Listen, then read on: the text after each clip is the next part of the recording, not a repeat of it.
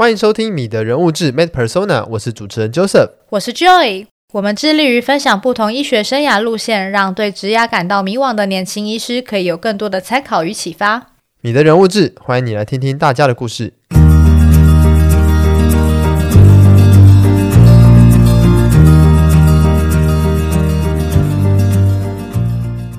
这期来宾秒懂加医科团队是由两位加医科专科医师以及一位团队顾问所组成的网络卫教平台。粉丝专业的宗旨在分享好懂的家庭医学知识和推广家庭医师的观念。由医学中心主治医师林彦安医师以及同心医疗体系民安诊所院长何建汉医师共同编辑经营的秒懂加医科，用简单精美的图文方式，让医学更贴近民众生活。透过网络充分发挥加医科走进社区的核心价值。而加医科在医学中心和基层分别担任什么角色？在现行的体制下，又有怎么样多元的出路呢？让我们欢迎秒懂加医科团队。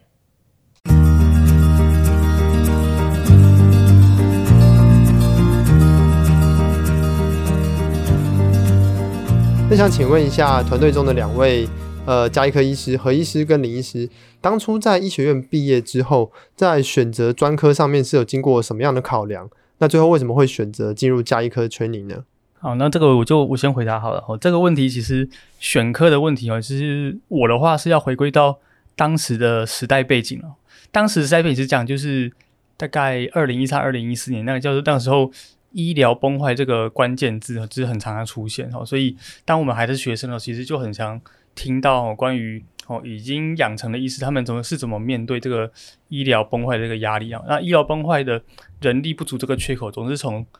急重症科开始嘛，哈，嗯，所以那时候我看了我们的学长姐、我们的老师工作，我会觉得说，诶，像他们付出了这么多的努力在他的工作上、他专业培养上，但是，嗯。如果说我他们都做这么辛苦了，换到我来做啊，我肯定做不来，我肯定，我的付出肯定不会得到收获，不会有成就了哈。所以，我那时候我是大六的时候，我我我就这样想，我就觉得说。啊，我觉得我在集中症这里哈，付出不会有收获。那我我干脆我主动退出啊，哦，嗯、因为那时候流行的说法叫做用脚投票嘛，哈，就是 就是你不认同的地方，那你就你就离开，你就你就用行动来表示你的不满这样子。所以我当时是这样做，我就所以我那时候就决定了要离开第一线重症会别这样子。嗯、那怎么办？那我。我相信，我那时候相信我在医疗领域已经不可能有成就了，好，所以 是是是，因为我已经对对，就是我离开大课嘛，所以就不这、嗯、就不会有成就这样子。应该说成就不会是在。嗯呃，我们想象中的那种急重症医学中心啊的那种 life saving 的这种 这种 scenario 上面，对，或者是那个我们的前辈所讲到我们的的那个成就这样子。Uh huh. 好，然后我反正就是希望要顾好自己的生活，顾好自己的家庭，然后然后我觉得这是我下半辈子的目标这样子。好对，所以根据这个讲法，所以我就哦就是选择了哦，看似没那么忙，然后可以还是可能还是可以顾家顾自己生活，就是。家庭学科这样子。是。好，另一方面我也考量到是我个人的兴趣，然后就是对。于一些一些对全人医疗的一些憧憬哈，uh. 因为我个人会比较喜欢提供，就是对一整个人哈都提供就是完整的医疗服务，嗯、然后比较不会想要去切分他的他是什么器官或系统的问题，嗯、其实一整个人他就是要哦，他就是他是这个整体要做改善这样子，所以如果哦不分科的服务啊，我觉得是比较适合了我的个性，好是，所以就。呃，工作的生活形态啊，或者是加上这个学问本身的特质，那我觉得都是我算是蛮不错的选择。嗯，我觉得刚刚林医师讲的很好，这样 我也讲到一些我那个没有想过的点，这样。我那时候也不是想说就是不要走急重症这样，其实我一开始就是我一开始最想要走其实急诊啊这样子。急诊，我觉得就是我觉得也很重要，就是那个生活形态这样，因为你选的科州是未来你几十年的生活这样子。对，所以。那急诊给我感觉就是，哎、欸，这个生活很自由，这样心态比较自由，这样，然后他的那个职业范围也不会受限于一个器官系统啊，这样子哦。我不想要在一个器官系统一直钻研的很深很深到无人能及的地步，这样。我希望 就是刚刚讲的那种成就嘛。对对对，我想要，我比较希望是就是，哎、欸，病人到我面前，然后他有什么问题，然后我都可以。大部分去解决这样子，嗯、但后来发现，哎、欸，其实急诊不是像我想的那么的轻松自由啦，只有自由没有轻松这样子。对、哦、对，所以我后来发现，哎、欸，家医科好像比较自由，，and 嗯。嗯，对对对对，所以说就是哎，如果说要顾及未来几十年的生活，我觉得加医科会是一个蛮不错的选项，这样子。是，对吧？然后我刚刚想要回应一个，就是说我觉得哈，加医科也没有说不是 life saving 啊，这样子。啊，对对对，只是我们不是当级的 life saving 这样。子。然后像是那个我们在做这些呃慢性病照护上哦，这个 life saving 是在未来的事情，这样子，嗯，对，对吧？病人感觉不到，我现在也感觉不到，然后。当未来有一天我们蓦然回首的时候，才会发现说啊，那时候就是那个这些作为是很有帮助的，这样子，对吧？这也是加一颗长期照护，或是刚刚林医师讲到全人照护的一个价值。可是它不一定是现在立即看得到的效果，嗯、但是对他未来十年、二十年的生活的预后，可能是其实回回头来看是会有很大的帮助的。对，这些慢性病照顾，他在那个呃一般人哦，基本上是。呃，概念不是很深，我们可以开玩笑说是没有病视感啊，这样。现在没有不舒服啊，那只是数字而已，这样子。那你你怎么会想要去处理嘞？那如果说没有一个人去帮你盯，没有一个人去帮你照顾，没有人去帮你健康管理，这些东西就是过几十年之后你才知道它的后果，然后在你中风那一刻爆炸，这样。对对对，对吧？对吧？那我回应一下何医师刚刚讲，因为我上午才刚好去参加一个高血脂的研讨会啊，嗯、然后就是刚好针对这个什么呢？为什么心肌梗塞总是突然发作？对，然后心绞痛的人，哎，怎么都都反而就是不会出事这样子？就会想到说，那为什么我们要就是要怎么去预防这个没有预兆的心肌梗塞发生？是是是，它的根本就是其实就是呃生活形态跟慢性病控制，然后就是呃要。有烟要戒烟后，有重要减重，对，饮食运动要有一个比较好的形态，再就是血压、血糖、血脂这个三高疾病都要控制好。对，所以我们都在提的，我刚刚就在提说，那怎么样预防这个心肌梗塞发生？它其实不是去放什么支架，哦，放支架是可以改 善治疗的手段，也是改善生活品质，但是它不会预防那个土石流整整淹下来啊。所以根本还是什么？还是血糖、血压、血脂，然后戒烟、减重、饮食运动。所以对。一个人生命的品质其实都就是需要落实在我们这日常生活的照护当中，这个治未病的概念呢、啊，嗯，就是还没有发生的疾病，但是我们要先预想到现在的哪些作为会导致以后的疾病，这样子，嗯，对对。那刚刚听起来就是加医科会呃处理到的业务范畴应该还蛮广的，不晓得说就是两位觉得说目前加医科主要的业务内容有哪一些呢？好，业务内容哈，就是那我就认为不。不论是呃在学的学生哈，或者是刚接触加医科的 R1 哦，还是就是非非加医科的医疗人员，诶，一天都有兴趣哈，但是好像都无法一次看透全部。对，真的太多，包山包海。我有一个，就我有一个一个比喻，我常常在演讲中提到，就是叫做瞎子摸象了哈，就是可能摸到一块就觉得，诶，这块可能是主要的部分这样子，可是其实可能要靠四个五个。瞎子，然后一起摸，我才会知道合起来是什么样子。嗯嗯嗯。所以我在苗董家医科的那个封面那里，它的那个，对，它有一个图，就是有列了四五个图示。其实一开始是四个，那我就就是化简而为的方法来说，这四个是什么？第一个就是一线门诊嘛，哈。嗯。那因为家庭医师的这个概念，就是本身就是从传统的开医过来的哈。你在社区的第一线，就是要呃。守住吼居民的各种问题，帮他们解决大大小小的，对对，这样。只要说一线，这叫第一线门诊的概念了哈。但是现在不太一样，就是说，哎，现在我们没有强制的分级医疗，所以民众可以很轻易的挂到就是医院的门诊这样子，等等的。对，哦，但是嗯，但是我们科的本质就是要做第一线的社区服务，那是第一个。嗯，那第二个就是关于呃身心评估部分是这样子，因为哦我们病人的一些不舒服。然后其实不是全部来自于身体的疾病，然后因为我们会强调叫做生物、心理、社会哦的全人医疗的概念了嘛，哈，他他可能生物上没大问题，可是他的呃社会心理上的压力很大，甚至已经产生一些身心症的诊断哈，它会产生一些好奇怪的呃疼痛啊，好失眠啊，吃不下等等。对，他这些可能可能就会得到一些像精神科的诊断，所以所以我们科的另一个任务就是要在这是第一线的的这个范围里面。然后去区分说，他这个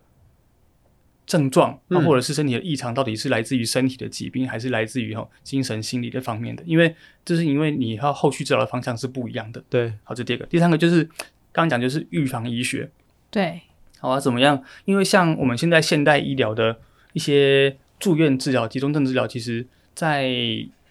分呃预防医学的分级里面，我们叫做三段五级嘛，已经是第三段的末级。叫做这是什么？叫做限制残障，然后跟附件这样子。也就是说，不扣分就很好了，然后好加分可能是赚到，所以要怎么让就是有可能会生病的民众连扣分都不要扣，然后在还没发生的时候就要做好，就是要做到前面的第一级跟第二级，包含对健康促进、特殊防护，然后跟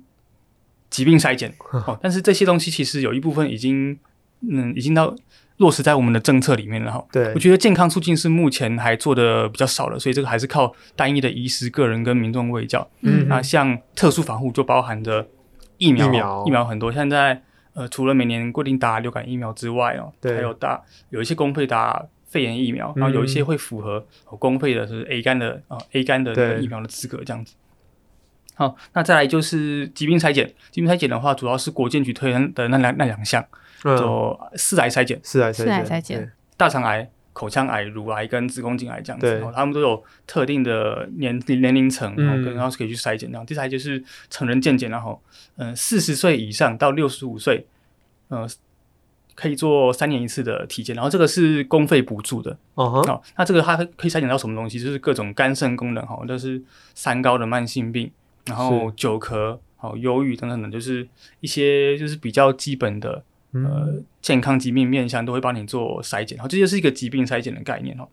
好，那第四个就是社区医学啦，哈，社区医学意思就是说，呃，其实不是医疗人员不是只有在医院里面服务，然后会走出去，然后去走到社区里面去服务，像像何医师他现在做的诊所，其实就是社区医学的一个很重要的体现，叫做诊所嘛，哈，对。但是有另外一个叫做卫生所，哦，这是政府机关的，嗯，然后有意思就是会。去到病人的家里看居家医疗，是，嗯，对，那可能是去换管路，或者是去看病或开药哈，现在都有，有分成三个阶段的的居家医疗这样子。是，好了解。嗯、那像刚刚有提到，就是其实职业的现场有蛮多种类型的嘛，可能像是一般的医学中心，然后诊所，还有卫生所。那这些拿到专科医师的这些加医科医师，他们除了这些地方之外，有没有什么其他地方也可以去？职业，或者是说这些职业的场所，就是也有一些什么样的特色呢？医院、诊所、卫生所这样，哎、欸，现在呃还有一种职业模式，就是呃居家医疗啊这样子，嗯，是吧？那个你就直接到病人里面去，家里面去执行你的医疗业务这样子。那就是居家医疗在过去哦，大部分都是换管这样子。对对对。当然，其实现在就是在宅医疗部分就是很。呃，被推行嘛，这样，那我们基本上是可以直接到病人家里面去帮他，就是呃照顾他的各项慢性病啊，这样子，嗯、对吧？那就让这些行动不便的病人免除就是那个奔波的哦，就不用说还要下床，然后搬下楼梯，然后再去某个医院或者是 这最难的是什么？下楼梯啊！啊，对。对哎，那蛮好奇，像是以在宅医疗来说，嗯、那医师通常是要挂在特定的单位底下，嗯、才能去执行这个服务，还是说其实可以是一个独立个体户在做这个服务？他需要有一个职业登记的诊所或者是之类的吗？还是要有职业登记场所这样子，嗯、对吧？不过这比较细节啊，但是呃，应该是不用专任医师这样子，嗯、对吧？哦，对对对。是，不好意思，我稍微补充一下哈，这个我我知道，就是目前刚刚何医师有讲到的这些地方，都是比较属于是医疗机构的部分。嗯、对。然后我在想，主持人可能在问的是说，有没有办法从这个医疗机构走出去，去其他地方这样子？嗯、那我刚想到的有一些东西可以做。以往我们看到在医学中心，我们看到加医科医师，他们可能或整个加医科部门，他们可能跟呃附近邻近的国小啊、国中去做合作这样子。哦、我建议就是日后啦，看看加医科的各位或者是呃听众们，如果你们觉得这是很重要的一个东西的话，也可以做就是。我们看看能不能够把健康护理或健康教育的部分跟家医科直接做一个连接，这个样子做的时候，我们的老人被照顾的时候会有比较良好的一个照顾的原因，是因为学生虽然他低于十八岁，对，但是他可以告诉他的父母亲他们学了什么。那因为我们常常在以前在一线的时候，我以前在一线的时候，我们都会看到一些医病相关系上面的一个紧张嘛，那现在还是持续发生中。我觉得，如果要把它减缓的话，我们可能还是需要这些学生，好，也可以跟我们一起参与这样子，好，那而且其实甚至于，我觉得必要的话，我们要跟健康护理的老师直接合作，因为呃，我之前有客串过，就是新北市某个高中啊，餐饮科他们那边的健康护理的课程，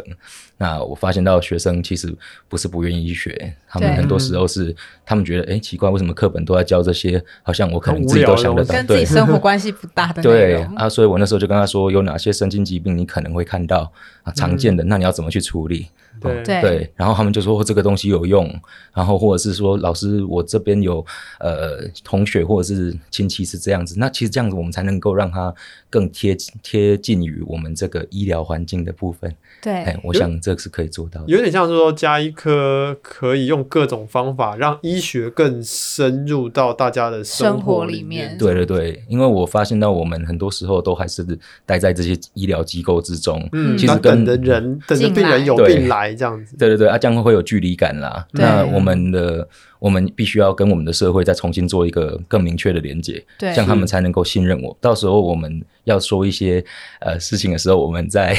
这个新闻或媒体上舆论的力量会比较强一点，因为有建立互信，明确的互信，而不是他有病的时候再来。对，哎、欸，那蛮好奇，刚刚那一点是现在已经有一些家医科的医师已经有跟学校这种密切合作吗？还是说只是？刚好有一个，我建议，我建议，因为目前家医科他们跟呃国小、国中的合作，顶多就是健康检查。对，呃，我以前有去国小卫教演讲过啦，哦，但是我觉得那个就是有一搭没一搭的，这个大礼堂没有连续性，对对对，然后可能就讲了半小时、一小时，然后下去领五百这样子，就是那 学校觉得真的也只能对 对对，给五百。但是我觉得那个刚刚顾问说的这件事情，我觉得非常的。有用，就是一定要跟低年级的健康教育做结合，嗯、因为家庭医学教育，我觉得还是要从小开始。对，如果小孩孩子他们一下呃从学校可以学到说怎么照顾自己的长辈，嗯、这件事情根本根本超重要的。对，对，就不会有这么多的哦。困扰跟疑惑，是对，呃，这这一点我们想要回馈一下，就其实我们之前有访问一个神经内科的医师，他其实是后来是在博班的时候是在师大念，然后他就是念卫教相关的内容，然后他做了一个研究，我觉得还蛮有趣，可以跟大家分享。他是做研究是说，呃，小朋友如果我们从小教育小朋友一些有关于中风或者是一些呃相关的资讯的话，是不是真的有助于？减低，就是家中的老人如果出现一些中风的 early sign，一些早期的症状，小朋友可以去告诉长辈说：“哎、欸，你这个好像是中风。”那这种话由家里的晚辈去讲，老人家会听。但如果是是街坊邻居或者是你的小孩的儿子女儿讲说：“哎、欸，可能没有用，这可能是中风。” 很多老人就啊，这不是啦，这那那那是中风。那如果是孙子辈去讲。可能他们会比较 alert，就是他们的就是那个神经内科医师，他们他那个时候做了博班的论文题目是这个，对，所以我觉得很很呼应刚刚顾问讲的内容。嗯、其实很多东西向下扎根，他整个在从小的家庭教育里面萌芽的那个效果，或许比就是医生后被动的知道这些资讯还有来有效果。是，对。我我也想要那个反映一下，就是说，其实像这种想法是非常好了。那诶、欸，但是其实执行上哦是。有困难，对，比方说以诊所端的，对，比方以诊所来讲，我们基本上人力都是卡的刚刚好这样子。事实上我们之前也有大概两年前，大概有办过一场社区活动这样子。嗯，那如果说没，我老说没有药厂的赞助，如果没有药厂 support，我们其实是 做不来的这样子。是是，对，现实面的。事实上，我们还其实不止，我们要，我们甚至还有地方。有点是比方说里长啊、议员，对，然后刚好又碰到选举这样子，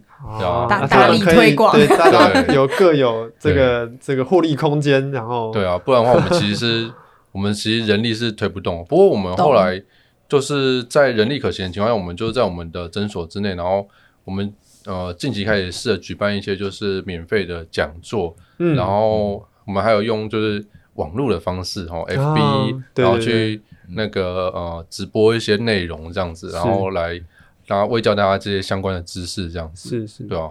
对，这可能是在现实跟理想中间取得平衡的方法，对对对，对啊。那待会我们会聊到秒懂家医科，或许也有一些这种卫教成分在，对对对，粉砖，嗯，然后也可以来听听诊所端怎么去看看现实面，怎么把这些理想的东西去实际的布达这样子，对，嗯。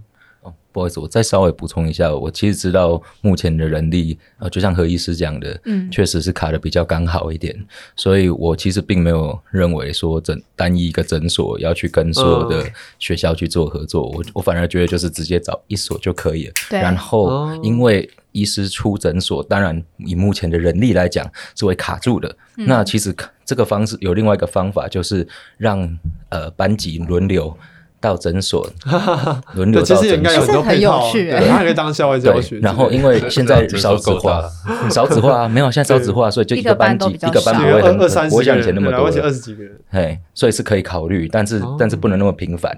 对，或者是。不知道哎、欸，找医学中心的医师，把楼顶丢回医学中心去，因为有服务的 是有方法。那其实政府它的经费的部分，其实是看你要怎么争取。可以申请，你要先看有没有经费。你如果说厂商，其实厂商他们也是要看他们有没有利益啊，对不对？对那所以，但是政府就不一样，政府有业绩的问题啊。对啊，可是其实哦，你说，比方说一个小班哈，那比方说，其实我们有在做戏剧点这样子，呃、对，大家知道戏剧点吗？长照服务，然后有一个戏剧点，那就是让活动自如的老人家来我们这边，就是参加活动。嗯，那我只知道说，就是其实连放一个小班的人，其实是放不下这样。事实上，我们是已经有预留一个空间来做戏剧点的这样。那对但是呃，就是在这样的情况下都已经放不下，何况。大部分诊所其实没有预留空间，除非说对对，除非科诊所，对对对 对，或者有做儿童发展一些需要一些职能治疗的，对对，一些空间对诊所来讲都是成本，对。对对，非常高的成本，寸土寸金，尤其在北北区。其实外展哦，其实也是我们，其实我们来也真的很想做，对，就是受限于资源啊，不然外展真的是对我们也是很有吸引力的东西，这样。子，是吧？嗯，刚刚有提到说，呃，诊所有没有办法提供一些服务？然后也有提到医学中心或许有办法介入。那想问一下两位医师，加医科这个科在不同层级的医院，它负担的任务跟内容是不是其实有有一些有一些不一样？比如说在医学中心或者是在诊所端做了哪些事情？这样。呃，其实因为加医科的本质就还是基层医疗了，所以我觉得应该还是要以诊所的服务为为它的根本核心，这样子就是第就是我刚刚讲的的第一线医疗、第一线门诊这样子。但是如果到中小医院跟大医院的话，因为嗯，那个角色会被要求有有一些转变哦。例如说中小医院的话，可能他会，他如果是公立医院的话，或者是私立医院，可能会被要求要做一些其他的社区服务。例如说现在有一个叫做。山地偏向医疗，对，回去要去要要去支援，就是某某偏向这样子。像我支援的地方是在呃拉拉山上，拉拉山，对对对对，那种那个刚好季节对，下巴林下巴林，对，水果。水果还不错，刚吃过一轮水蜜桃这样子，对对对。好，所以就是小医院的话，就是我我听说我有一些有一些同学他都是有需要定期去去去值班这样子。哦。哦。那一中呢？一中的话，它的特色就不太一样，因为就是因为一中的话，它就是要在一中有个存在感，然后你就是要有发展出自己的特色业务这样子。啊，像我们科的话，就会有一些特色专场，好像是有人会发展安宁病房啊，哦，或者是老人医学啊，或者是做就是做做减重专门门诊这样子。哦，就是好像有那个要那种。次专长的感觉要出来，这样对对，大像这样子这样子发挥，就不能做的说像基层一样做很 general 的东西，什么都看。因为其实大医院各个专科都有门诊，就是大家都很容易挂到专科次专科门诊，这样可能就要发展一些很特殊的。呃，对，而且这件事情，我觉得如果是在医院看一般门诊，其实没有问题，那个病人数绝对够。哦，可是问题在于说，院方要的不是这个，院方 院方要的是就是有就是。就是额外可以有能够获利的专长这样子，所以看一般的门诊对医院端来讲比较没有赚钱嘛？对对对对，因为在医院来说赚钱就是特殊特殊治疗、特殊检查这样子，然后我们科刚刚都没有嘛。哈，虽然我们我们广泛性的服务一般民众的能力是很足够的，对，但是医院要的不是这个，好，医院要的还是还是他们的还是。呃，学术的学术的成绩，对，然后特殊专长的的发展情况这样子。是，所以教学跟研究这一块哦，没有错，完全都是医学中心也在做的事情。然后是是是，像因为就是嗯，像我们医院就是每个医生都会被要求要那个二六九条款嘛，对对对，啊，这样一出来就知道医院了。哦，每个医院的那个时间不一样，呃呃，其他不会有这种时辰。是这样子。再就是教学的部分啦，我觉得教学就是一方面就是训练自己的住院医师成为一个合格的专科医师，嗯，好。但第二个就是要指导我们还没毕业的医学生，然后关于加医科的一切这样子，对，就是趁他们，因为他们。就还处在一个就是每个科都在 run 的一个阶段，还在就是还在走马看花这样子。哦，可是我发现有个盲点，就是说，因为在大医院的成长出来的学生，呃，脑中大概就只有叉叉四专科、叉叉四专科这样子，然后他其实反而比较缺少这种就是基层医疗或者是整合性医疗的观念。所以，我发，所以我从当总医师开始就开始发现，我的任务其实就是要这些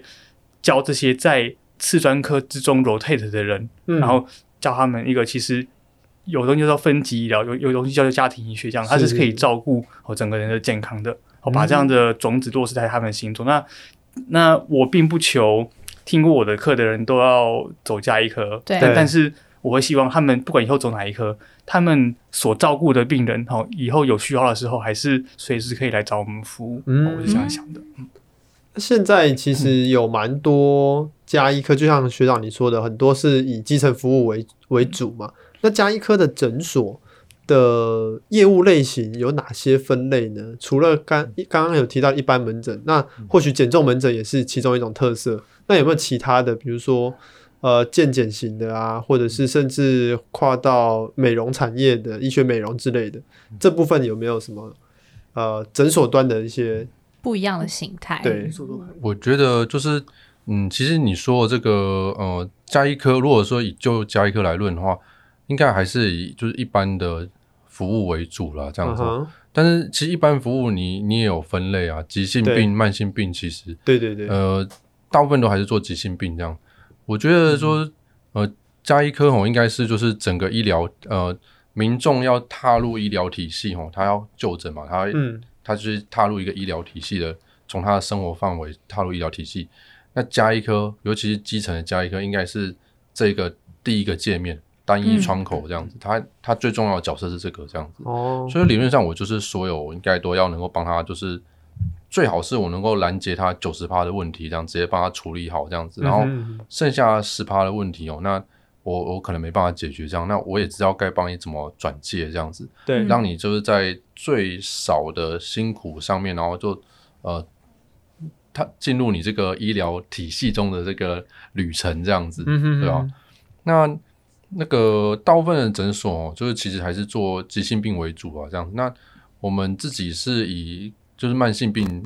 为主这样子哦，可能慢性病有，比如说血糖、血压的控制吗？还是对血压、血糖、血压、胆固醇，呃，甚至 B 肝、C 肝之类的，哦、呃，追踪治疗这样子，对对吧？那这些我们都都会直接去帮你处理。那呃，社区民众，比方说有这个呃最常见的什么感冒、拉肚子啊，对对对皮肤病啊这些问题，呃，骨关节的问题，我们也都可以做地线处理这样子，嗯、对吧？那你刚刚说到，比方说健检型之类的，或者是医医疗美容之类的，那那美容这个当然根本就不限专科嘛，这样子，对对对，对吧？嗯、那那个加医科人做了很多这样子，或许加医科医师本来就比较多这样子，哦、然后皮肤科对，啊，皮肤科、整形外科这个比较有优势嘛，对不对？然后以健检来说的话，我我认为可能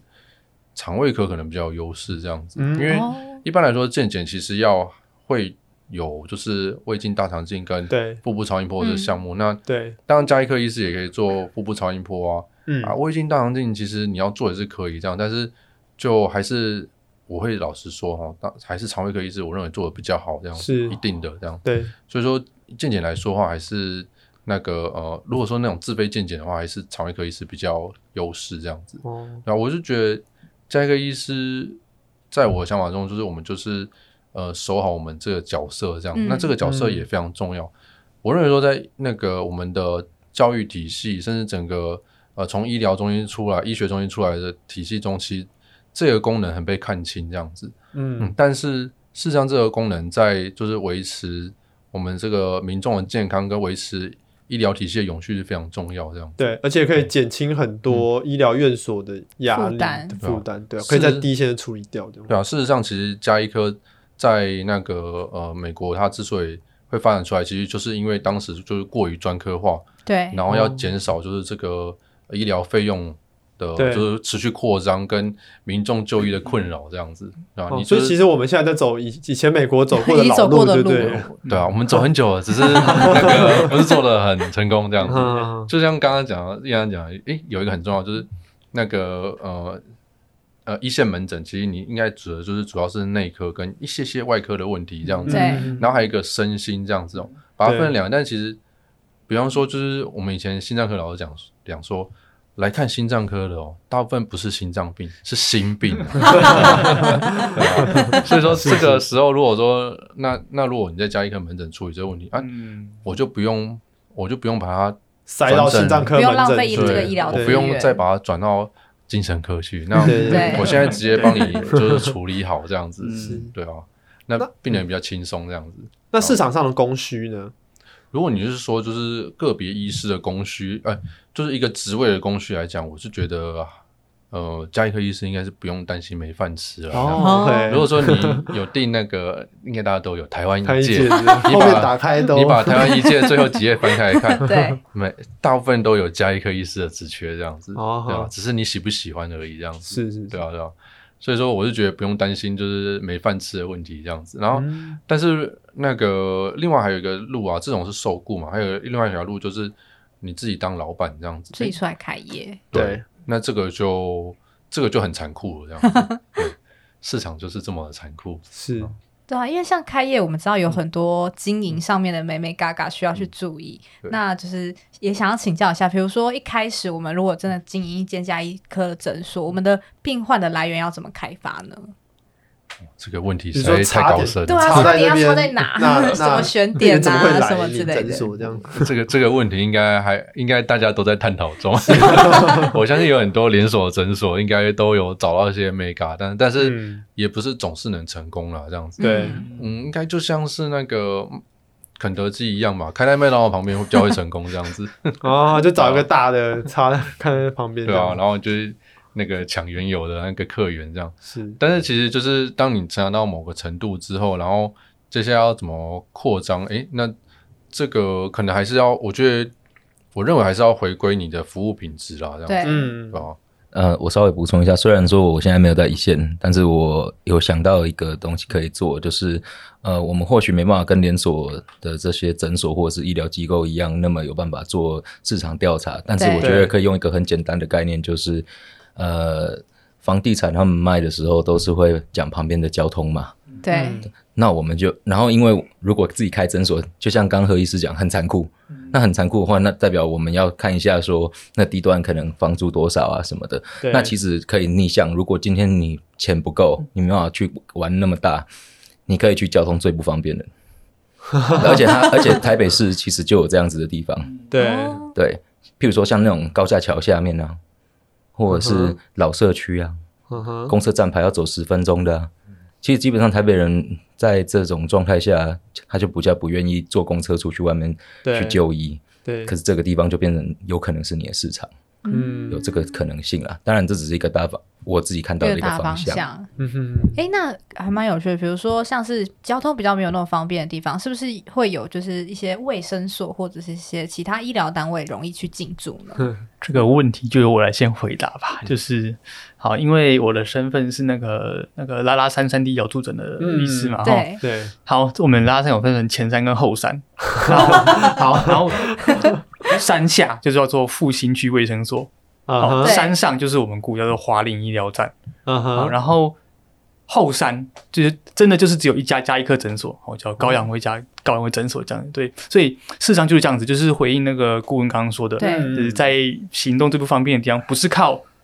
公家机关或者是那种偏偏远医疗补助哦，就是可能可以靠少数的诊所去把这些哦撑起来。对对对，这些居民的健康就是做做好照顾这样。哦所以现在毕业的加一科专科医师这么辛苦了，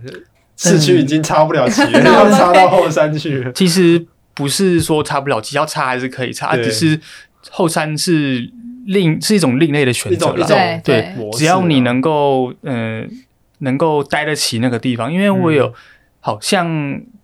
上个月的学会，然后我们邀请了一个在眉山卫生所的学长，没好像是在嘉嘉义那里，不好意思，我不来演讲，他就是对他就是经营那边的一家卫生所，然后那边也、那边也等于是五一村然后但是他就是好努力的拓展他各种资源的连的连接。性，嗯然后连续性这样子，而且把得把那边居民经营的有声有色。啊，照顾那一块的对对对。那一块的健康。所以我在想说，就是虽然说哦，在在偏乡人少，可是如果你愿意花功夫在那里经营的话，其实也是会得到成果的。嗯，对。是。诶，那我们之前其实前一阵子刚好有个新闻是讲说，好像是离岛有一些妇产科医师可能就一整年都不能休息，就是因为可能那那边只有一位妇产科医师什么之类的。那我蛮好奇，比如说像加医科医师会想要去离岛这种也是类似偏乡这种地方做服务吗？要看偏到什么地方啦，就嗯因为每家医院被分配到的，因为其实大部分都有被那个卫福部指定你的哦那个、哪家医院你的地负责地区这样子。像我知道荣总有被分配到金门去，然后然后我们长庚是分配到那个复兴区这样子。哦，就是刚好在桃园，对对对，所以就是看呃，要看它的临近程度到底是底偏到多远这样子。是，我觉得，我觉得应该不是问加一科医师愿不愿意去偏向，而是大家都不想去偏向，所以说才会，结果才会就是公费正常的都被要分分配到偏乡对去这样，对对，对吧？这其实是人性所使然的。对那为什么就是那个医学中心啊、都会区的啊，为什么可以给医师开薪水就是比较低的？这样啊，你明明生活生活花费就比较高啊啊，因为大家都要来啊，大家都挤进来啊，这、就是市场嘛，这样子对，啊啊，这个地方就是只学了这么多啊，需求量都这么大，我对当然愿意，我当然价钱开低一点你也来啊，这样子。对嗯啊，如果说你在偏乡，那你就是真的比较没有人去啊，这样，嗯，对吧？那如果说你真的开到再高都没人去，那你是只要用公费来绑架他们？那现行制度就是这样，对，那另外一个我想要回应一下，就是说，其实就是那个，呃，就是这个诊所哦，我有以前有听过一种说法，叫做分可以分成文店跟武店这样嗯，子。有有，文店跟武店，对，如果说你开的是就是以集训为主的话哦，然后呃，那你大概就是一定要在就是人潮比较多的地方，对，因为如果说你在人潮比较少的地方，你要额外就是投入在宣传上的精力，诶，那你能不能回收？诶，这很难讲。这样，嗯，那当然在人潮拥挤的地方，你就要承担就是店租成本很高这件事情，这样子，对吧？那但是一般来说，哦，他房东敢开出这么高的店租，通常代表说这地方也可以相应有这么多的营收，这样子，是，对吧？所以说就是，其实这就是嗯。呃看你敢不敢冒险这样子，对对吧？啊，但是如果说你是开一些比较特殊的，比方说，哎，那个全台湾开那个静脉曲张就我最厉害这样子，嗯，嗯，那我那我开在那个山里面都有人来这样子啊，对对啊，慕名而来，那这种这种就没差这样子啊。如果说你是呃，就是做急性病为主，那你你要就是你要把当自己当 Seven Eleven，那另外一种是 LV 这样子啊，啊开店地方就有差这样，对，对吧？这个之前就有，我也听过人家这文店武文氏武士这种说法，对对，对所以你看很多加医科、耳鼻喉科的诊所，通常都在店面都在一楼，对就大家方便走进来路到得了的地方，但是整都挤形在一起这样，对 嗯但是妇产科诊所、妇健科诊所、整形外科诊所，很多他就会选择店租成本没那么高的二三楼楼上去经营，因为他不会是人家逛街散步想需到要看到的。要做个整形就走进去，对。对，但他会是预约好或者是想好了才去，他就不用是在这种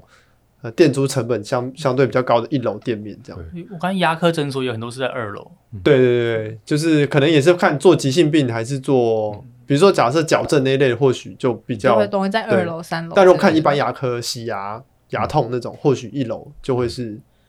它的它的市场定位这样子。像我们就是呃做慢性病哈，我们我觉得就是有很多慢性病诊所其实也做出了一种就是像这样子的高度哦嗯，，它可以甚至呃可以吸引到跨县市的人来看这样子，哦对对对，这个他们甚至可以想，就是跳过那个就是医院，而到另外县市的慢性病诊所去就医这样子。哇，那这个病患粘着度是真的，真的很高哎、欸，对，很需要经营。对对对，而且就是慢性病基本上它就是会持续回诊，他他对医师的信任程度也都还蛮高的这样子。嗯，对。所以它像呃这种慢性或是长期照顾的这种，会有政府的计划去协助 support 吗？嗯，它可能不能算是 support 啦，这样，但是它政府的确是就是呃很就是支持大家说要做好这些慢性病照护。嗯，现在有的应该就是有糖尿病共照网，然后、哦、呃早期慢性肾病共照网，然后气喘，然后还有呃肺阻塞，就是 COPD 共照网。对，还有。嗯，差不多这样，差不多是这样。嗯、这就是这几个现在就是有在努力想要就是执行的东西，这样。那像是比方说你上网搜寻健保品质公开网的话，其实它也会有糖尿病照护的一些品质指标这样子。嗯，然后其实气喘好像也有，但是但是它的收集指标好像不是很完整这样子，是对啊？就是现在加入的院所还不太够这样子。加入的话会有什么？嗯、呃，以诊所端来讲。会有什么诱因会想要加入这样的共照网？当你加入的话，就是呃会有一个管理费用给你这样子，嗯、然后你就、哦、然后呃相应的管理费用，然后他也会要求你就是上就是交一些就是表单嘛这样。你的糖化血素你有没有验啊？然后你有没有做帮他做足底检查？你有帮他做眼底检查？这样对。如果你没有眼底的机器，那你有没有把它转接到眼科？嗯。那另外就是你每次你有没有给他做胃教这样子？你有沒有？嗯、而且可能不是，有时候可能不是医师你讲一讲就好这样。哎哎，医师讲一讲这个品质确定吗？所以你可能要卫教师这样子，哦、对啊。而且卫教师要时间根本不够啊。对啊，卫教师要有认证这样子。哦。对对对，是，对啊。那其实刚刚听到很多时候，可能加医科算是在第一线嘛，嗯、所以说他会很需要很多跟次专科医师之间的一些配合。嗯、不晓得说，如果以像第在第一线诊所的状况底下，都是怎么样跟这些不同次专科的医生配合呢？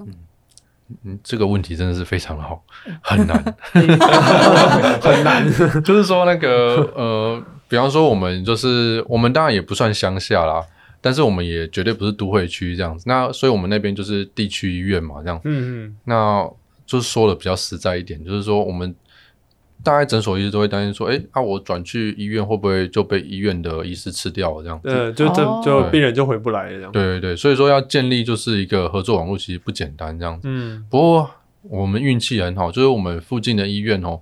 就是有几位医师，他们就是。呃，很愿意支持我们这样子，然后跟我们一起来，就是那个呃，照顾地方民众的健康。比方说在，呃气喘跟肺阻塞的部分，他愿意帮我们做呃肺功能检查，对，然后再转来给我们做处理这样子，哦、对吧？然后也有心脏科，他愿意就是帮我们就是呃转介过去做心脏超音波，然后呃诊断，比方说心衰竭之类。那如果如果说都稳定，然后转回我们这里就是继续照顾这样子，嗯，对吧？那另外的话，就是还有一种情况，就是诶跟周边的嗯专科诊所合作。比方说，我们以前没有眼底镜的时候，那我就跟我们附近的眼科诊所合作，就说好了这样。对对对，这样，然后我们把它转介过去，然后那个他那边如果有台湾病人，也会转介过来我们这边照顾这样子。哦、对对对，像这样子的人际网络是、嗯、是怎么培养、呃、怎么建立起来的？是在专业上的建立呢，还是说其实是以前的同学同学啊，或者是一起训练的住院医师？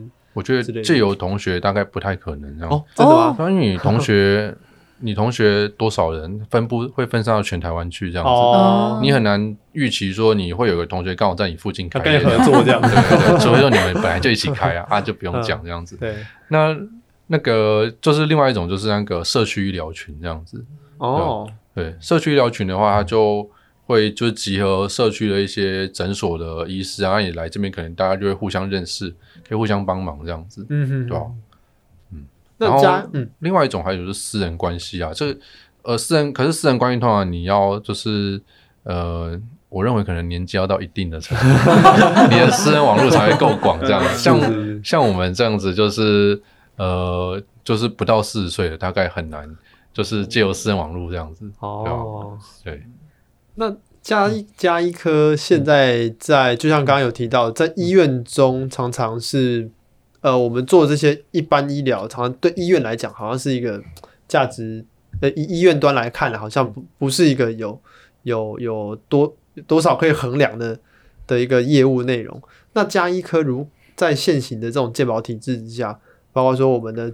专科、次专科非常的可亲近，然后但是给付看诊的这些费用其实也是蛮低廉的。我们高高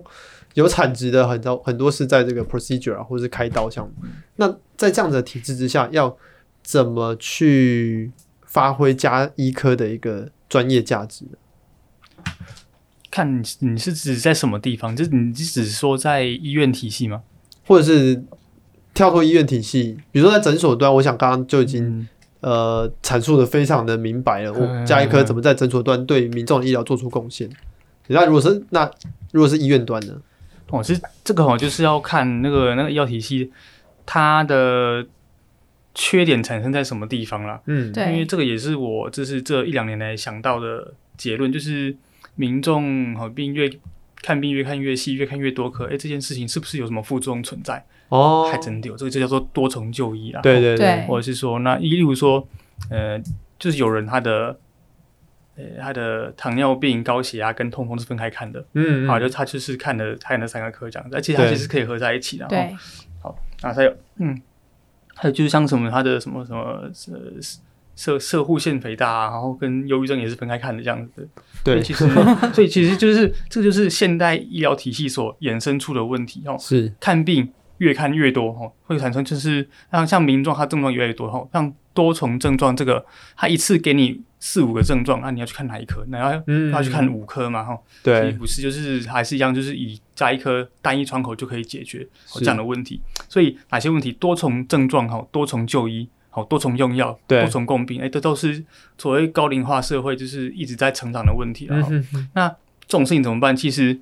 日本比我们先面对这个问题。对，嗯，他们的解法的解法是什么？他们的解法就是就是就是建立家医科。其实日本的家医科，嗯、他们说叫做那个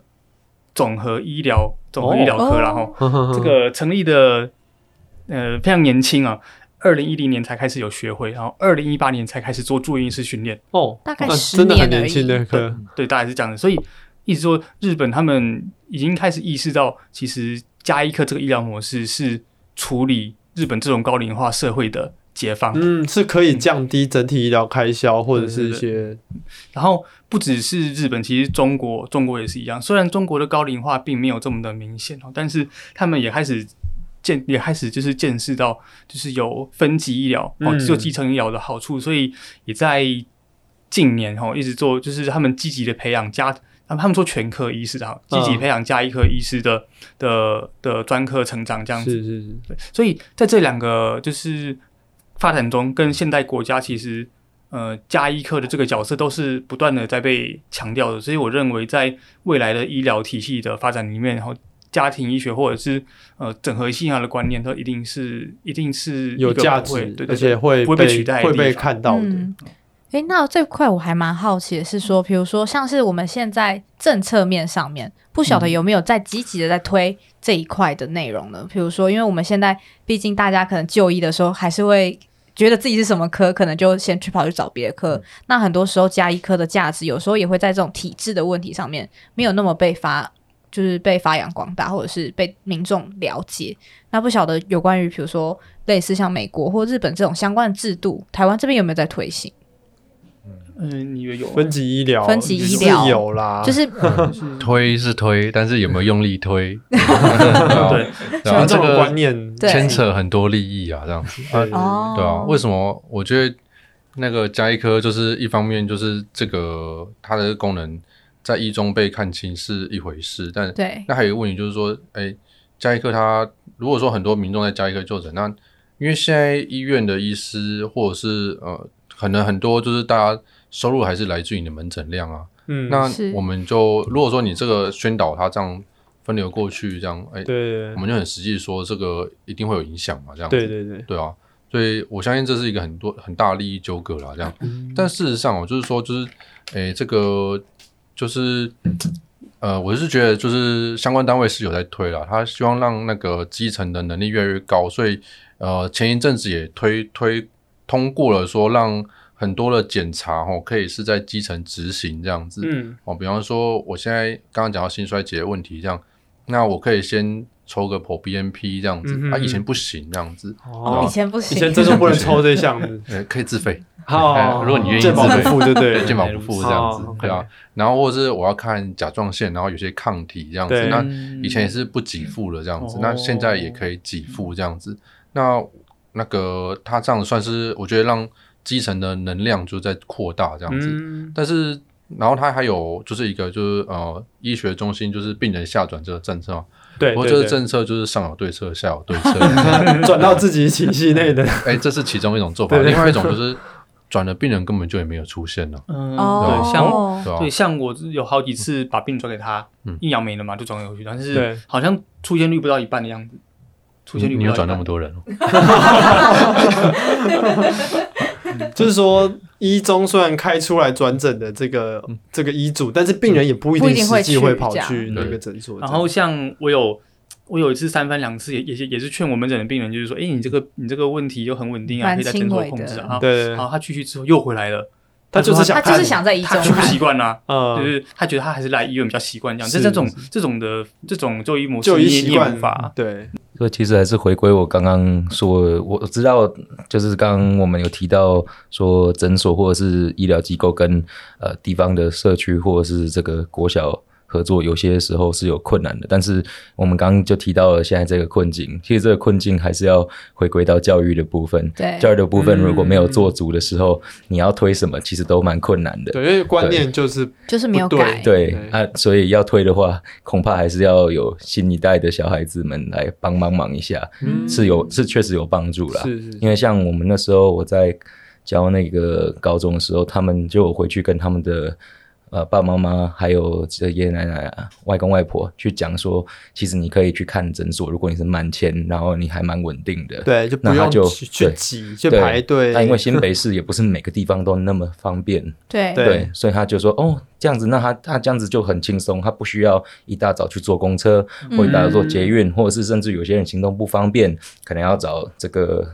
大一点的那种车子，对，对不对？那这其实很多时候都可以省去一些麻烦啦。是，是，我想这个是可以做到的。所以它长短期内一定是没有办法有那个利益说翻领啊或者是什么的。可是你如果看长期来讲，其实对我们整个医疗体系还有诊所本身是好的。嗯、对、嗯，教育没有去推行的话，其实大家没有办法认知到，就是你其实其实那个多重就医这件事情哦是。对医疗体系不良，对你自己的健康也不良，这样子，是是，对吧？这是需要被，就是需要从教育教育的层面，就是一个是就是学生的教育，然后另外也是就是社会群众的教育都应该去做这样子。那这个可能应该是要就是有相关部位他们一起要合作，不是只有。呃，卫卫福部去做，他应该要跟教育部一起合作，对对对，这样子，非常认同。我非常认同这个部分，因为如果大家有空的话，可以去翻一下他们国中跟高中的健康教育跟健康护理的课本。我看了以后，我突然觉得，那这样子我们要怎么推我们的家医课，甚至于其他的科别都会受到波及，因为他们写的东西有时候已经简单到，我觉得那是在 好，我就很直接说，我觉得他就是在混着在玩的。哦、那那基本上这样子，然后再加上呃，升国中、国中升高中，并不会考这个，高中升大学更不可能考这个，他就觉得他不需要做任何事情。对。对，像台北市或其他地方的前五志愿，他们基本上健康护理的课本不知道丢到哪里去了。哦，然后之前我到台北市的某一个男校，他也是这样子，那个在地板上我看到那时候踩了好几个那个脚印，我就觉得天哪，这些是我们未来的。就是 未来新一代的人，大家志愿很多人都是要当医生哦。对，所以我觉得这真的是很认同，因为其因为其实可能从就扎根的这种教育制度底下，其实也。没有这么重视，大家要去认真的学习或去了解可能卫生教育，或者是自己身体健康这一块。嗯、常常只要不是在学科考试里面的东西，大家就真的是忽略了。对啊，对啊，对啊。那但是我觉得刚刚有一个议题也是蛮有趣，比如说在就是鉴保制度底下，或者是一些实际制度底下的那个利益驱动，可能也是造成现在这个状况盘根错节，或者是没有办法确切执行的原因。不晓得有相关的法案，或者是一些立委，或者是什么有在推。动这类型的议题吗，就是把分级制度做得更明确的。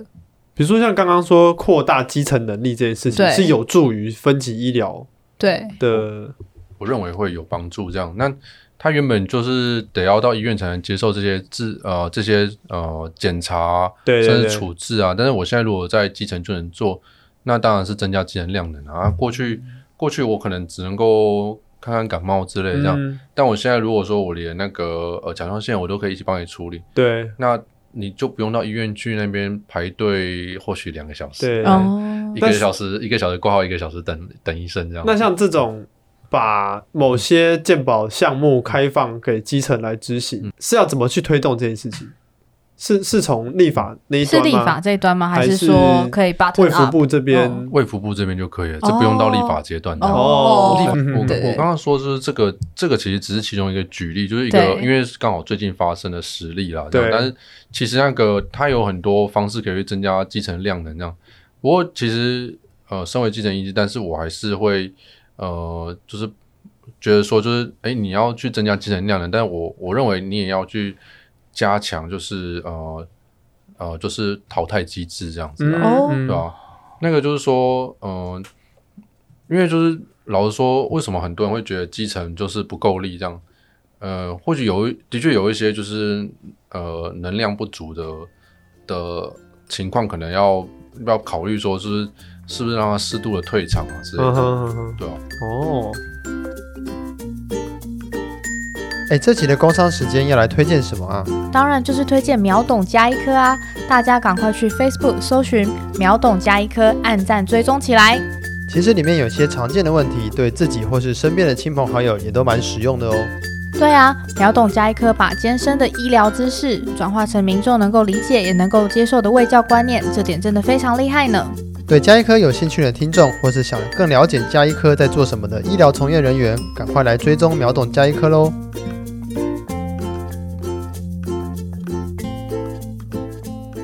那我们接下来想要了解一下秒懂加一科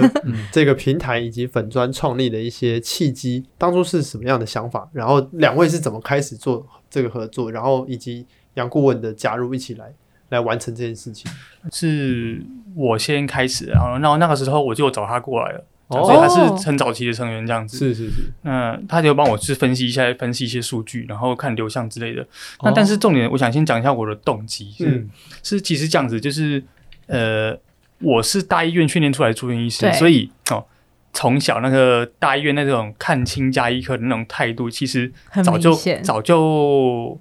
早就呃看的太多了，看太多了，对对对。所以从我还是学生的时候，我就就是一直听多类似言论，就是说哦，加医科没有专业啊，然后又是走什么加医科没有用啊之类的东西。好，那我这些话我就先保留嘛，然后。然后，然后直到我走进去之后，我开始在加医科的门诊用加医科的理论、跟知识、跟技能开始帮助病人之后，哎，发现哎，怎么好像跟他们讲的不一样？就是病人的问题好像一个一个的，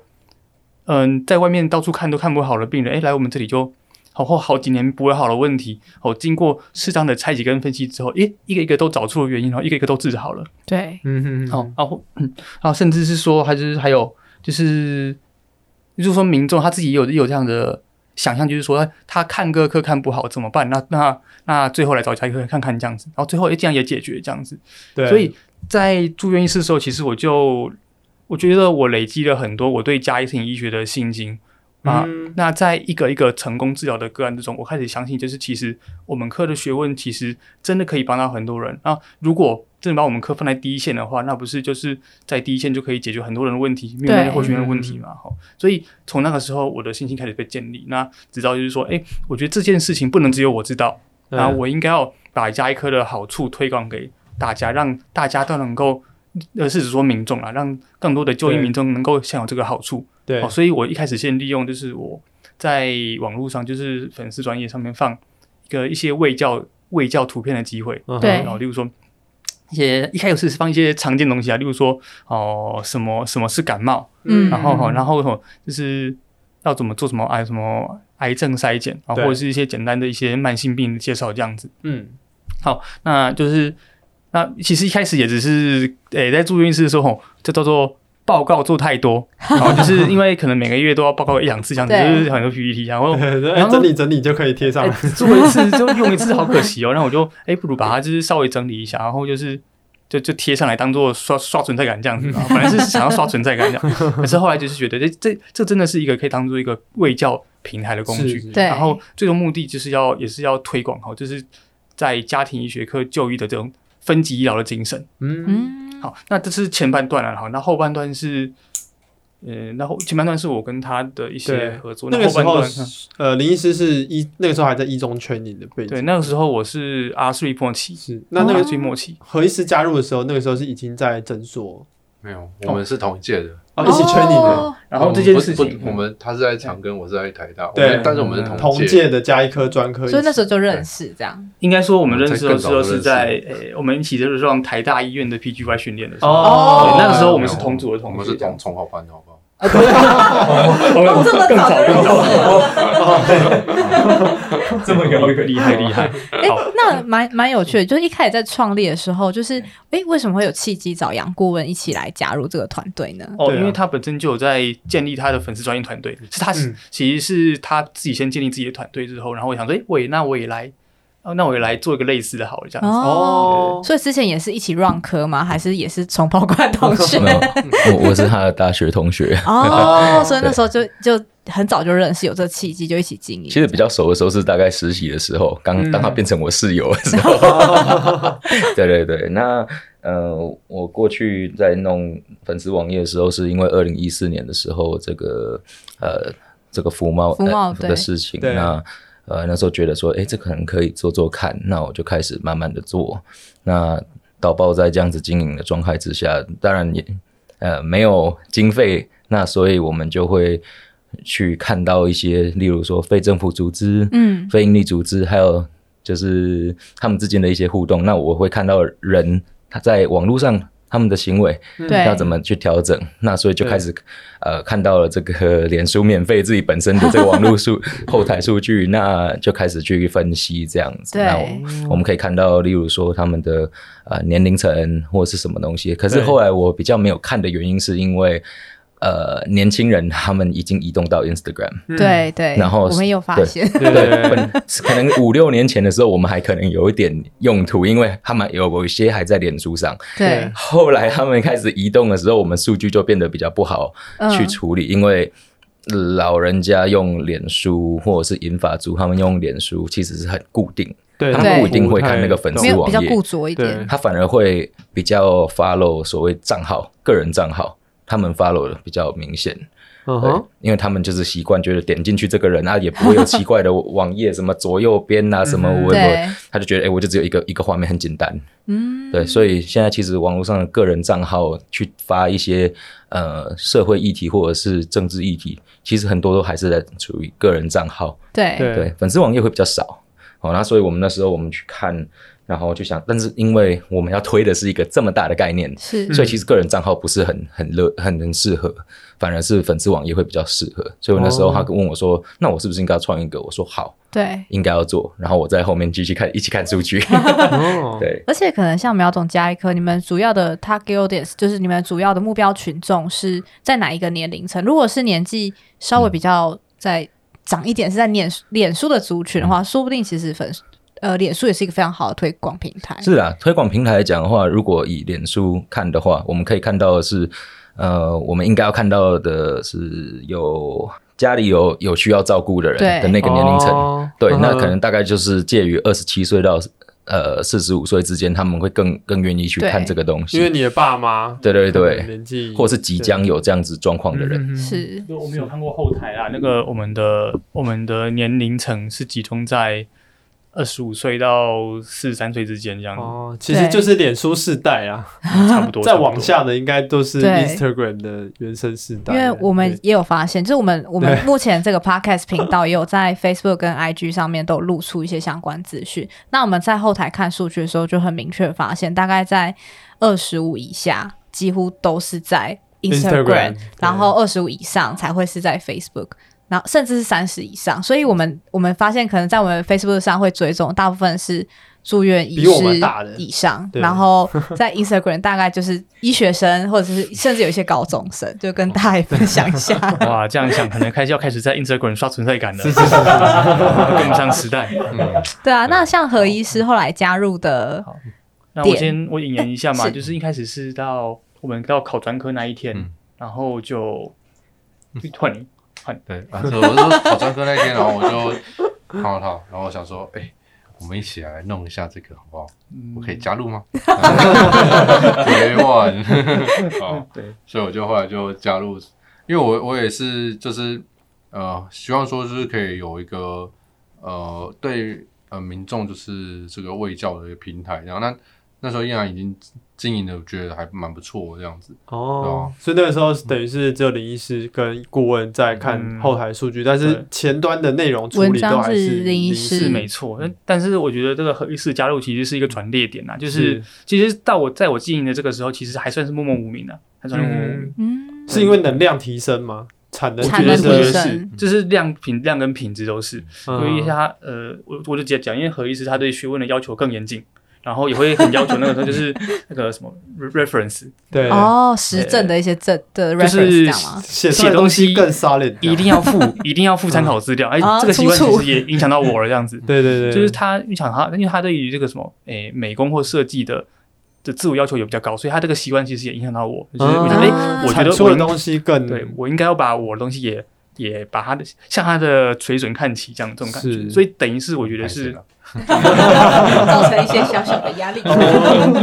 哦，不会，这是就是要这样子。嗯、对，所以总而言之，是我觉得是一个推动我们水准提升的一个很很重要的动力，这样子。嗯，就整个就是平台或者是卫教的这个能量，就整整个一起提提升了起来，这样子。那我还是要补充两点，就是虽然我们一开始的目的是给民众卫教，但是我们后来发现了两个也不能忽视的功用。一个就是我们自己的功用啦，就是因为我们。拿到专科之后，还要再继续进修了，还要再继续念一些、嗯、呃更新的知识。那我们会习惯把自己念书的笔记给它 po 上去，哦，就当做是自己 update 知识，然后也可以拿出来分享。那第二个就是我们也发现，就是拿到专科医师之后，那个知识的更新其实是不太容易的，那个要靠自己很大。对对对对。嗯。然后，例如说，他离开医院之后，也没有药厂跟你讲一些什么新药的一些知识什么的。哦。对。然后对，所以就是我们有想到，就是说，其实对于开业医师来说，这个是一个追上，都要要、嗯、要跟上新的知识，嗯、呃，是个是有难度的事情。但是我们能够帮助这些帮助这个知识的推传播，这样子。嗯、那实际上在经营这个平台的时候，有没有遇到什么困难或挑战呢？比方说时间啊，或者是。之类的，我觉得有一个问题就是那个刚刚也讲到一个 target audience 的设定的问题，这样这是非常困难。这样，因为如果说我们要当做自己的读书笔记，诶，那那那你的对象就一定是医师啊，对，你甚至不是护理这样，你可能要叫医师，嗯，但但我们就很在意我们的开药剂量要多少啊，你要用多久，怎么评估疗效之类这样子，但是。那如果说我要写给病人看，那民众看，那那我不用写到这些东西啊，对。对，对，所以那就会变成我们在内容上取舍一个很大的问题了，这样，嗯，对吧？所以后来还是有找到自己平台上面的，你们的平衡点，后来是抓在还在找，还还 就其实真的还在找，因为我我们都会我会不定期的稍微看一下那个留言，因为主要内容生产还是何医师跟林医师啊，对，那我看的话比较像是看宏观的部分，我看到哎有些留言呃会比较。比较多，还蛮还蛮多成分都是医疗人员或者是其他，就是说什么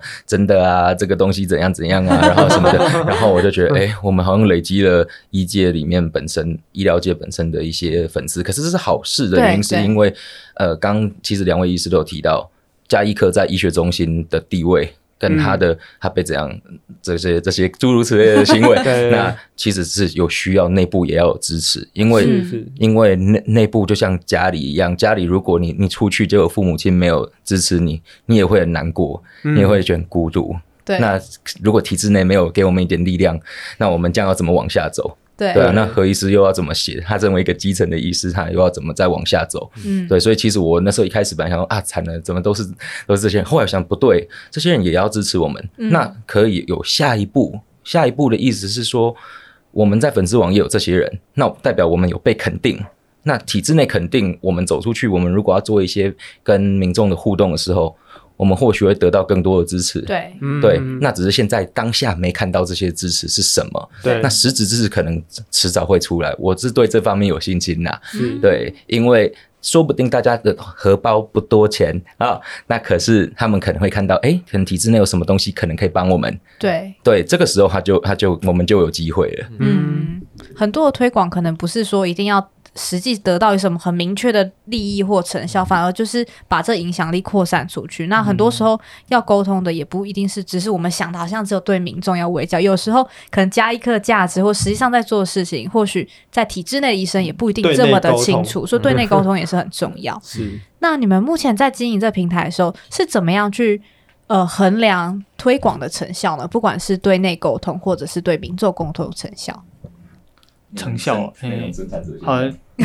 这个我讲好，因为我认为这个问题很难回答，所以我可能就就就先打第一线这样子。我认为很成效很难衡量的原因，是因为这个网络平台上的那个叫各个粉丝专业的山头，它其实它的分众很明显，对，就是你的取样本身就就不准了，这不是这不是随机抽样了，所以你你拿这群人来来做任何分析，都可能会出现一些问题，这样子，所以而且你还要，然后那你要你要怎么拿？另一个对照组当做是一个整体族群，嗯，对对，所以我觉得如果要真的要做这件事情的话，其实要跟我们的医学研究一样，要有一个比较对对比较完整的设计 啦，它才能问，就是要好的是正确的设计才会得到正确的答案这样子。所以以目前的我们的心力啊资源来说，我认为似乎还无法顾及到这一点，但是我们只能从一些那些一些什么比较直化的回馈，一些小小线索，对对，就是可能会啊，像啊，可能像是。有时候我的主任啊，就是跟我讲说，哎、欸，他他的什么什么好朋友，什么什么家科主任说，哎、欸，我们这个这个本专做做的很好呢，这样子，嗯，就是代表说，哎、欸，其实就是别科的前辈是有在注意我们这个东西的，这样，那、嗯、或者是说，其我们从我们的一些呃距离我们课比较远的一些同僚啊，也有类似声音出现，但是这个比较比较比较直性啊，就不是量性的分析这样。直性，我觉得其实对针对这种粉砖，其实也蛮重要的，对，因为你可以得到一些蛮。实际的回馈啦，对对，质性回馈我觉得也很重要。对对啊，就是量性不好做。对，量性真的应该是蛮困难。会有一些 selection bias，可能就没有办法这么精准，因为可能取样的母群体就不太一样。嗯嗯，对啊。我觉得你刚刚说这个很好，就是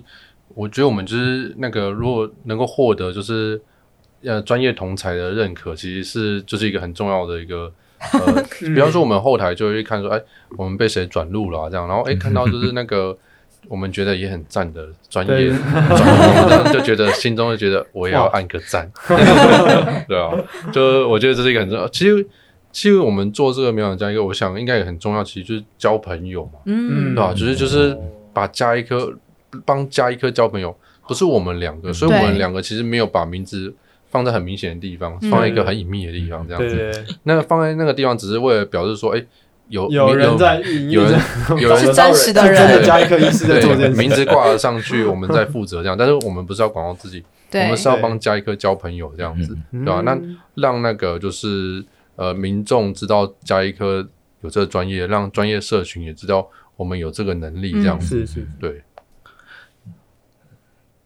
那其实刚刚何医师跟林医师讲到，我都很同意，就是包括说我们要。交朋友或者是体制内的肯定，那我觉得更重要的是，我们很多时候在网络的时代中有缺乏很多双向的沟通。对、嗯、那因为有缺乏，但是我们现在短期内以我们有限的资源有困难，就是什么全国巡回啊或什么那些都不太可能。嗯、对，因为这样我们做一，我们没有这样子的资源。第二，如果我们就算真的这样做，说不定同业可能会呃。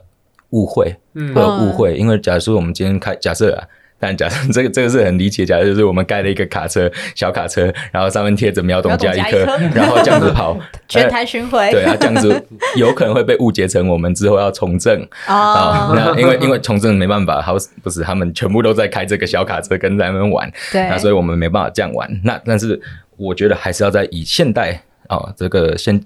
目前的条件去做一个沟通。为什么？因为在早年，大家应该有印象，读过台湾历史，就是说，哎，一些地方人士或者是医师，他们在他们的社区或他们的社群中，他们是有说话有分量，嗯，但不是因为他是医生而已，是因为他跟附近邻居是有一定程度的互信，嗯，对对。那为什么会这样？因为他们以前他们就是这样走过来走过去，你喝茶我喝茶，对，没事没也会也会聊天。串个门子。那因为我们没办法串门子，因为现在我们都在公寓里面，嗯、我们不是透天的房子，那我们这样子做的时候，其实就某种程度上像 open house。嗯，你这样子等对，所以啊，这样做的时候，就是等于说欢迎你来跟我一起聊天，然后来看看。对，那我觉得这是有必要建立的，嗯、因为在呃很多民众眼中，医师是无法沟通的，就会有一个距离，会有距离感和一个 gap，或者他认为说，哎，你们读书读这么高，那。我不要问来问乱问一些烂问题，对对对，不要问烂问题。那事实上，其实就是跟他建立互信的时候，他就会知道说，他问的问题都不烂，因为他确实没有受过这样的训练。那他问的问题怎么？对啊，他又不是医学生，他医学生问那问题，人家直接叫你回家读书嘛。他又我们又不可能跟民众说你回家读书。对啊，对。哎，有些医生会啊。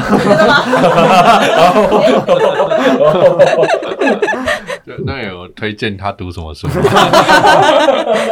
把哈瑞森什么那些都拿出来。这个平台目前经营到目前为止，有没有什么样的商业模式去支撑？还是说，其实目前还是在一个靠大家热情的一个阶段呢？没有，就纯公益。也有考虑过一些做法，但是后来就觉得说啊，不用了，太麻烦了，这样子。对，嗯。OK，我们如果说一直保持一种，我们希望一直保持一种，就是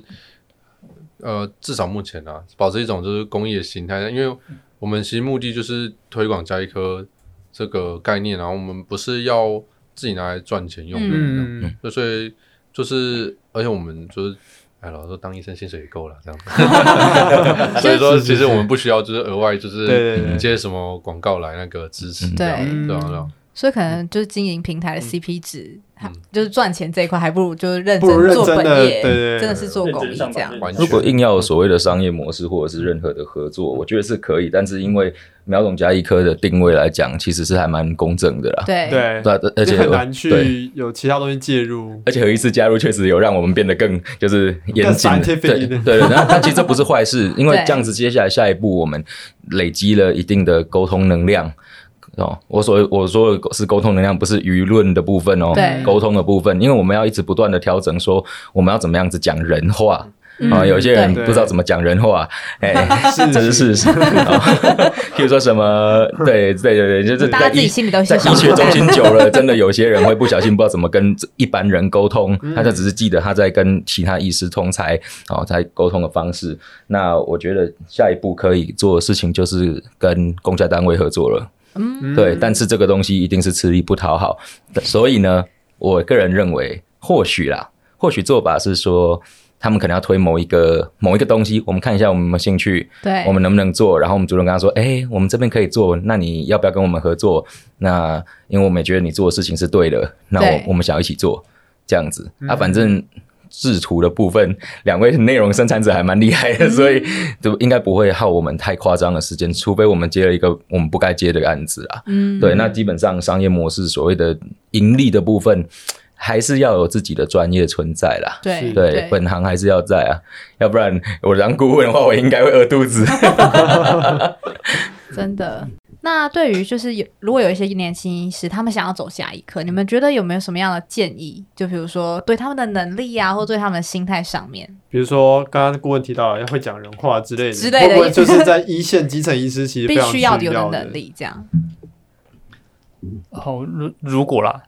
看他以后想做什么。如果假设他愿意以那个家庭。医师或者是家庭医学科医师的身份继续执业，因为有人是拿专科之后他就不做家医科的事情了哈，他就是去耳鼻喉科诊所或者是、嗯、哦皮肤科诊所哦医美诊所等等的，或者是就是去做了那个替代补充疗法之类的那的一些替代补充疗法，就有一些 off label，有一些嗯不在传统治疗内的一些治疗，但是这这些都是个人人生的生涯选择啦，就是也没有好或坏。那。但是这就不是跟家医科的的职业的内容会不太一样嘛？这样子，但是所以说，假设他真的愿意做家庭医师的话，我会觉得就是他的他在训练期间，他的内科跟精神科的能力要尽量训练到好，哦，这样子。好，因为那呃讲白点啦，就是我们科的人要被看得起，就是病要看得好了，是，那就是我们只要能够把病人的问题解决，就没有人看不起我们了，就这样子。好，所以那什么 CP 值最高？这是内科的 CP 值第第一名，然后人最多，然后然后第二名就是因为有很多身心身心问题嘛，哈，所以精神科能力我放在是第二名这样子。对但是呃，但是在基层呃核医师这里又有更多需要被补足能力，这个部分就请他来帮我们更阐述更多。我我觉得就是说，呃，我们刚刚其实最开始说，我们自己为什么想要选加一个的时候，就是讲到说比较轻松啊这样子。但是，对对对，但是我觉得那个当就是自己要独当一面的时候，你就会发现说，你不要一直想着轻松，这样真的就是、嗯你就是一辈子念书下去，你就一直念，不然，然后你要一直参加那个进修，不然你会那个就是会停突然停下来了，对你就会你你就没办法就足够有能力去处理这些问题了，这样子，哦，对啊，就我觉得也不要就是想说就是你真的就是一直就是很轻松然后躺着赚这样，不可能这样，对你就是一直念书这样子。嗯然后另外一个就是说，刚刚依然讲到说是内科跟精神科部分，但我觉得在基层哦，你绝对不止这两科，像是我们像我们看诊，你常常也会有皮肤科的问题，然后复健科的问题，甚至呃泌尿科啊、妇产科啊，这也都会有啊，这样子。对，那然后就是全部都转诊嘛，不可能这样子。所以说，甚至我们也会做一些那个，我们有时候也会做外口呃伤口处理啊，对，要换药啊，或是还有缝，缝合我们也缝啊，这也样子。缝合是不是？对啊，我们也缝合啊，这样。所以哇，说那还要进线材的，哎对对对对，也做啊，然那个局部麻醉啊，这样子。哦，都都要做对，对对对，所以说就是，其实这些你都都都还是要会这样子啊。嗯。然后，然后就是呃，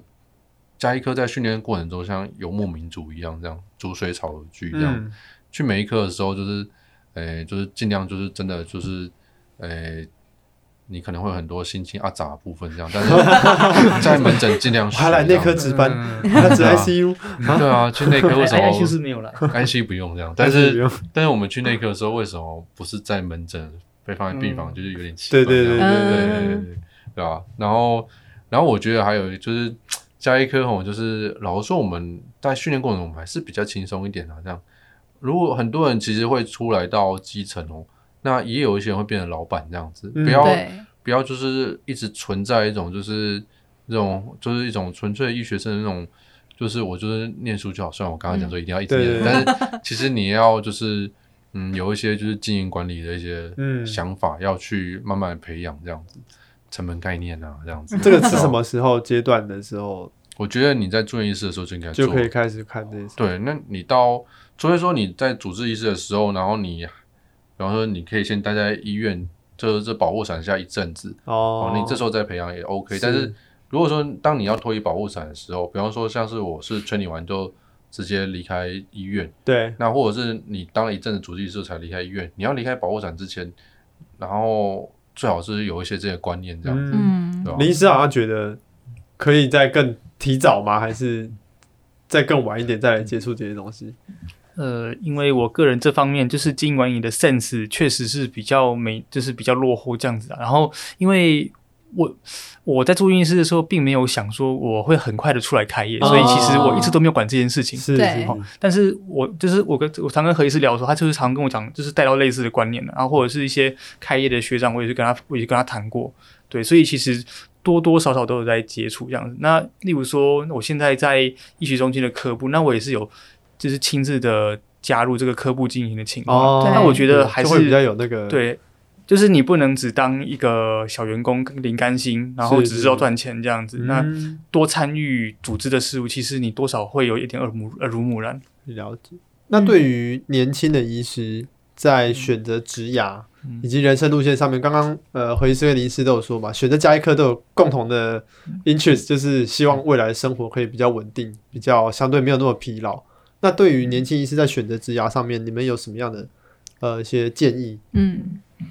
好，这是这个这件事情，我在我学会的演讲里面也有讲过。嗯当你出现困惑的时候，你要相信，只有自己才能给自己最好的选择，因为没有人比你更懂你。然后，那你可能可以听很多人、N 个人讲说他们的选择、他们的生涯历程，以及什么人可能是你的典范，那些都可以多看，没有关系。但是，凡从别人嘴巴里面讲出来的建议，都听听就好。嗯，我讲的也是，我讲的也是哦。是，嗯，是对，那因为我我真的觉得只有自己才能给自己最好的选择。对。好，那我刚刚提到说，因为其实因为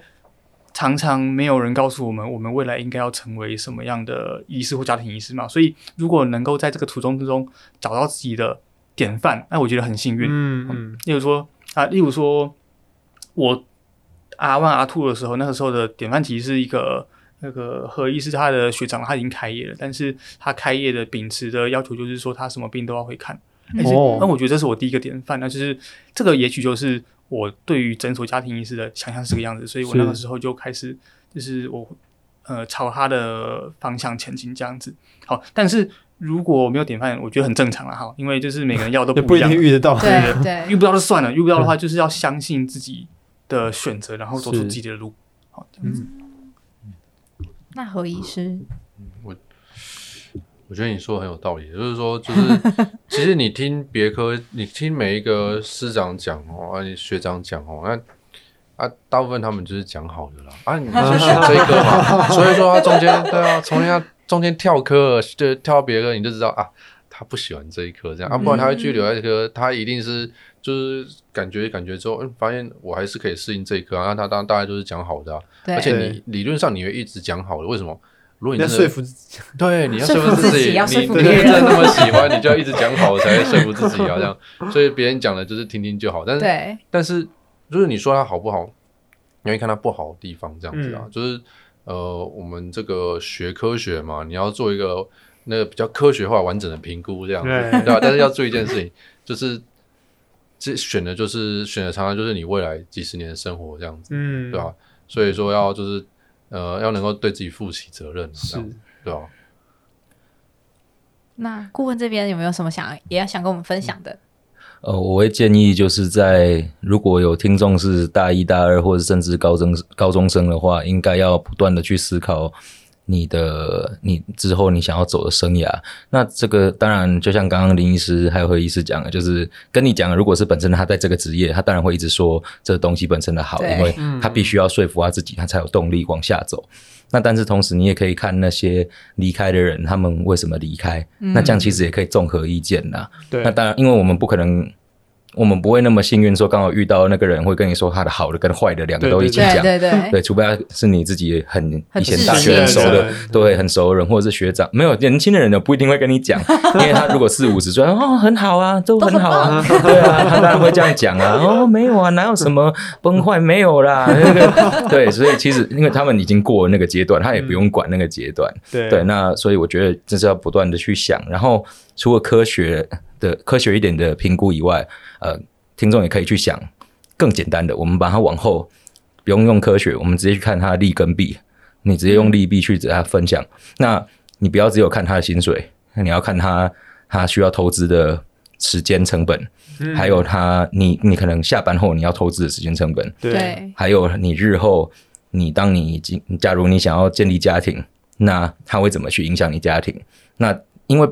还是会有人会去走大科或者是什么科，那其实就是看你怎么安排你的时间。对对，因为生涯是可以安排的，是还在你手上。那不要去想让其他人来告诉你怎么走。你如果让别人告诉你怎么走，那你就跟当初你在高中一样，就是等说哦，我成绩到了，所以我到哪里去？这样不对啊。对，你你这么聪明，你应该要做的事情应该要做更多。你的大脑是生出来是要来做事情的，不是来让别人告诉你怎么做事情的。对对，嗯。我今天真的是非常呃完整，而且可以听到很多不同来自不同领域的观点。今天非常谢谢秒懂家医科团队，谢谢谢谢谢谢。哦，谢谢谢谢。我觉得你们刚刚讲的很好，就是这叫做生存者。